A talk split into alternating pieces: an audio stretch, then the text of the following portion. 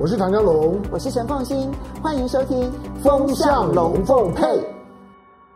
大家好，我是陈凤欣，很高兴在周末的时候呢，跟大家聊一聊最近所发生的事情呢，我所观察到的一些现象。今天呢，要来跟大家谈的是呢，美国商务部要求台积电提供它的营业的机密资料这件事情呢，诶，终于落幕了。那这里面呢，有一位人士赶快跳出来说，都是我的功劳，都是我的功劳，就是经济部长王美花，嗯。好吧，他确实有跟 IT 呢有过这样子的一个接触，但是如果你仔细的看整个事情的这个过程，真正的意涵是全世界所有的半导体厂商全部拒绝了美国商务部。好，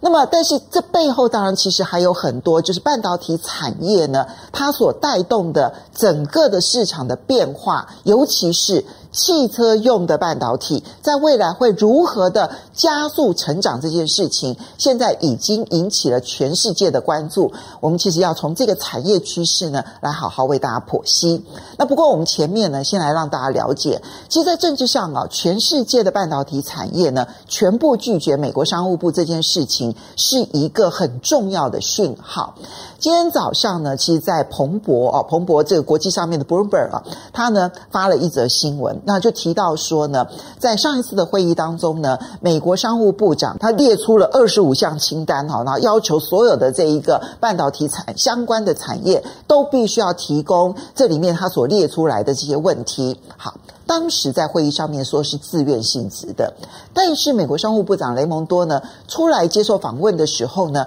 他公开的说。如果没有提供的话，那美国就会考虑用国防生产法来制裁相关的公司。所以，其实每一家公司是战战兢兢，然后呢，诚惶诚恐，不知道该如何的去面对。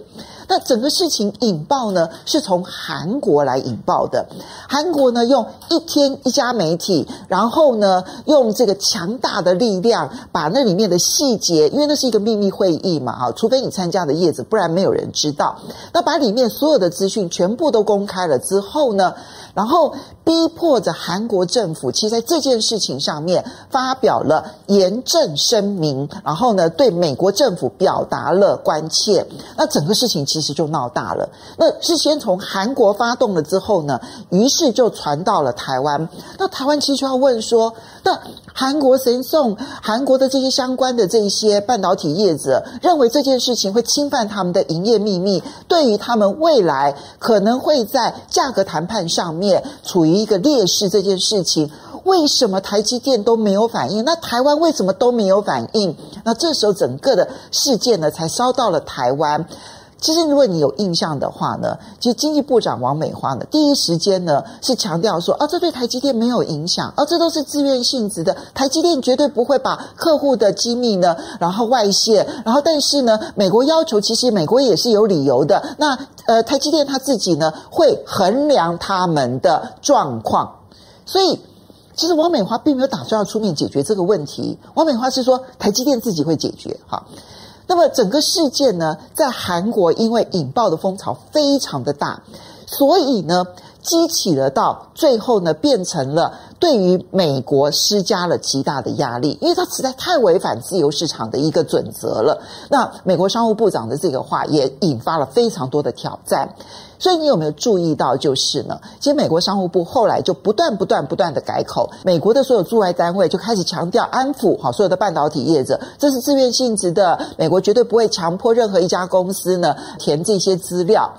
我觉得这个时候呢，所有的厂商就观察到那一个风向，是足以让他们采取一些。抵抗性的行动，我常常形容说，这样子的一个行为呢，叫做集体过马路。你看到所有的半导体业者通通拒绝了美国商务部的时候呢，不会有任何一家就主动的说：“啊，没关系，我可以提供你。”不用，因为大家已经集体过马路了。这时候就算是红灯，闯红灯都可以，这个罚不罚重，那都可以过关了。所以。不是我们政府的功劳，而是呢，这件事情实在太违反自由贸易的一个基本的准则了，引发了众怒之后呢，其实美国必须要吞回去。不过，这个台积电的董事长呢，刘德英在接受美国媒体访问的时候呢，他其实提到了汽车晶片这件事情。因为对美国来讲，他们最关心汽车晶片的原因，是因为呢，汽车这个行业啊，对于美国来说，他们是有很特殊的情感的。美国在二十世纪呢，整个崛起的过程当中呢，汽车业扮演了非常重要的一个角色。不管是就生产制造，然后呃就业机会的带动啊，或者是后续的能够发展成为全世界的一些跨国产业来说，汽车业是有它的历史象征意义，而且有实质的很多的就业的机会的。所以呢，每一次你会发现，美国呢，如果在对外谈判的时候，他最关心的大概就是两大产业，一个就是农业，另外一个就是汽车业，因为那都反映的就是他们大量的这一个选民的一些需求。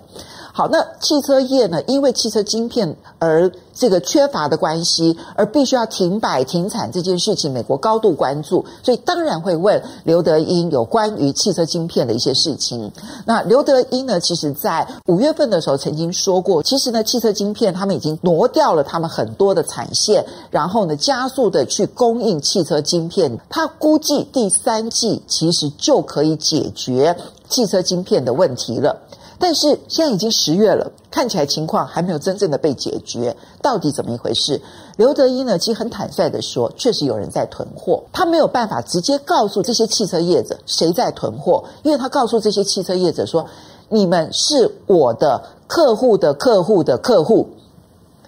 你们是我的客户的客户的客户。”因为其实台积电的客户是一些 IC 设计业者，然后 IC 设计业者呢，他在出售给。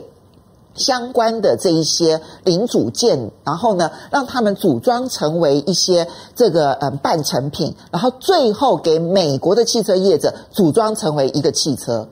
所以你看到没有？这整个过程当中，从美国的汽车公司，然后到台积电，中间经过的是 IC 设计公司，然后到这个汽车的重要零组件。然后再到最后才是美国的汽车业者，那中间到底是哪一个环节？是 IC 设计业者呢，还是汽车的零组件去囤货呢？那台积电它没有办法提供这样的资讯。事实上，你怎么问台积电，台积电也没办法查出来到底是谁在囤货。但是他认为确实是有人在囤货。那么为什么要囤货？说穿了就是看好未来。其实以这个 IC 产品来说，它的这个生命周期其实是非常非常短暂的哈。那么每一个这一个 IC 设计出来的这个产品，那你只要一改换了这个设计之后呢，那你旧的设计其实就变成完全无用武之地了。那本来是很高价值的东西，一换了一个代，那它就完全几乎跟废弃品没有什么两样。好，那么所以呢，为什么会囤货？就是因为看好未来，恐怕还有大量的需求，而汽车的晶片它的换代的速度没有那么样的快。我们在这边其实就要提醒的就是呢，汽车晶片呢，它不是从去年短缺，今年短缺。在未来几年，它可能都会面临这样子严重短缺的压力，不只是因为呢有没有人囤货的问题，也不是因为呢半导体公司不愿意生产，半导体公司愿意接，只要你价格够高，它当然愿意接。虽然它是小量生产，但是呢利润度其实是可以够的。那么也不纯粹是因为有人囤货。真正的原因就是它的需求在未来不是三倍数，不是五倍数，不是十倍数，它可能成长的速度远超过十倍数。为什么呢？因为呢，其实你现在只要你开汽车或者是电动车，你就很清楚的知道，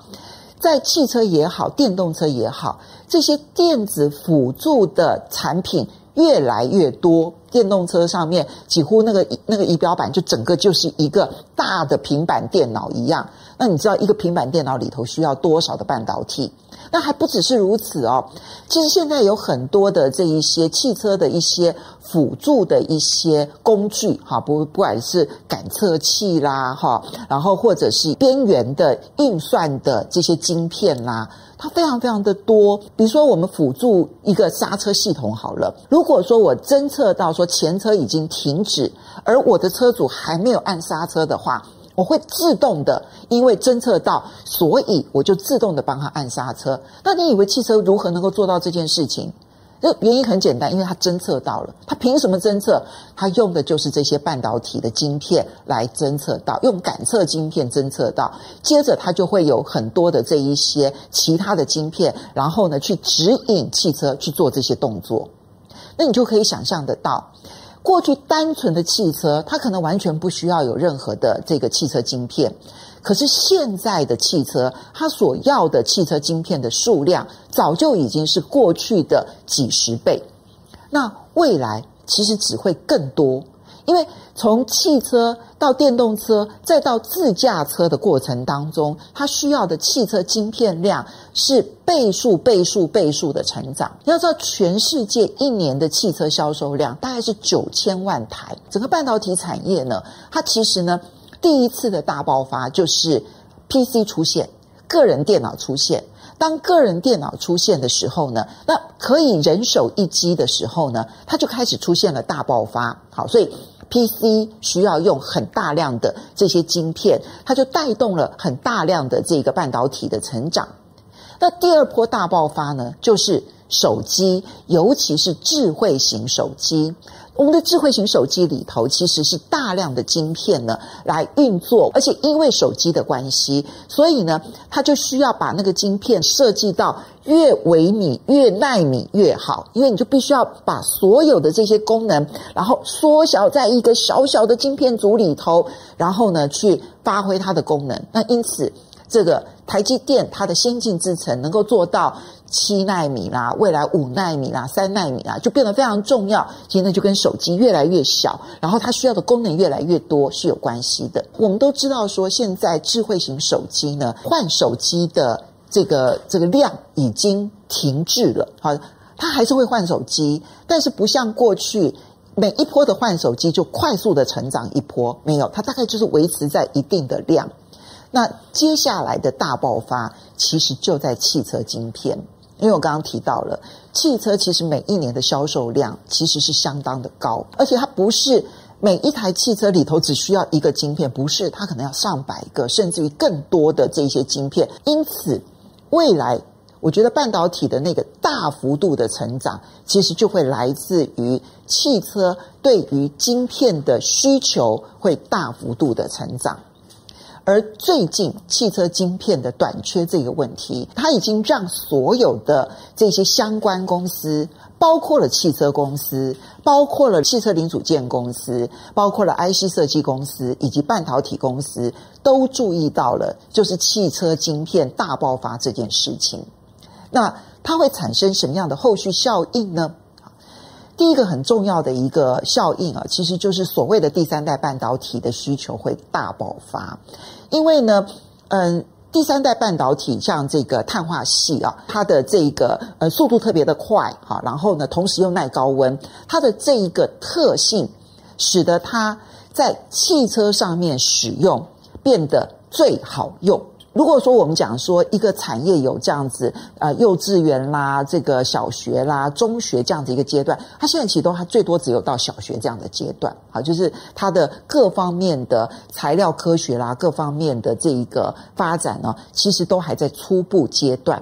那你可以想象，它未来那个整个大的那个空间呢，其实不只是。需求的空间很大，就连供给自己本身学习成长的空间都非常非常的大。好，所以第一个是第三代半导体呢，它势必会快速的，然后呢大量的，然后这个成长。那看谁的技术跑在前面，谁就会是赢家。这个技术主要是在材料上面这部分的技术，还有制程上面这样子的一些技术。所以这个部分它会变成未来一个很大的一个。呃，商机。然后第二个部分呢，它当然会让所有的半导体产业更重视汽车晶片的这一部分的需求。它的需求跟手机的需求，它有很大的不同。它必须要去调整它的制程。这一波的短缺，刚好可以让所有的半导体厂做一次演习。演习我到底未来如果要跨到汽车晶片的大事业的时候，我到底应该要做哪一些事情？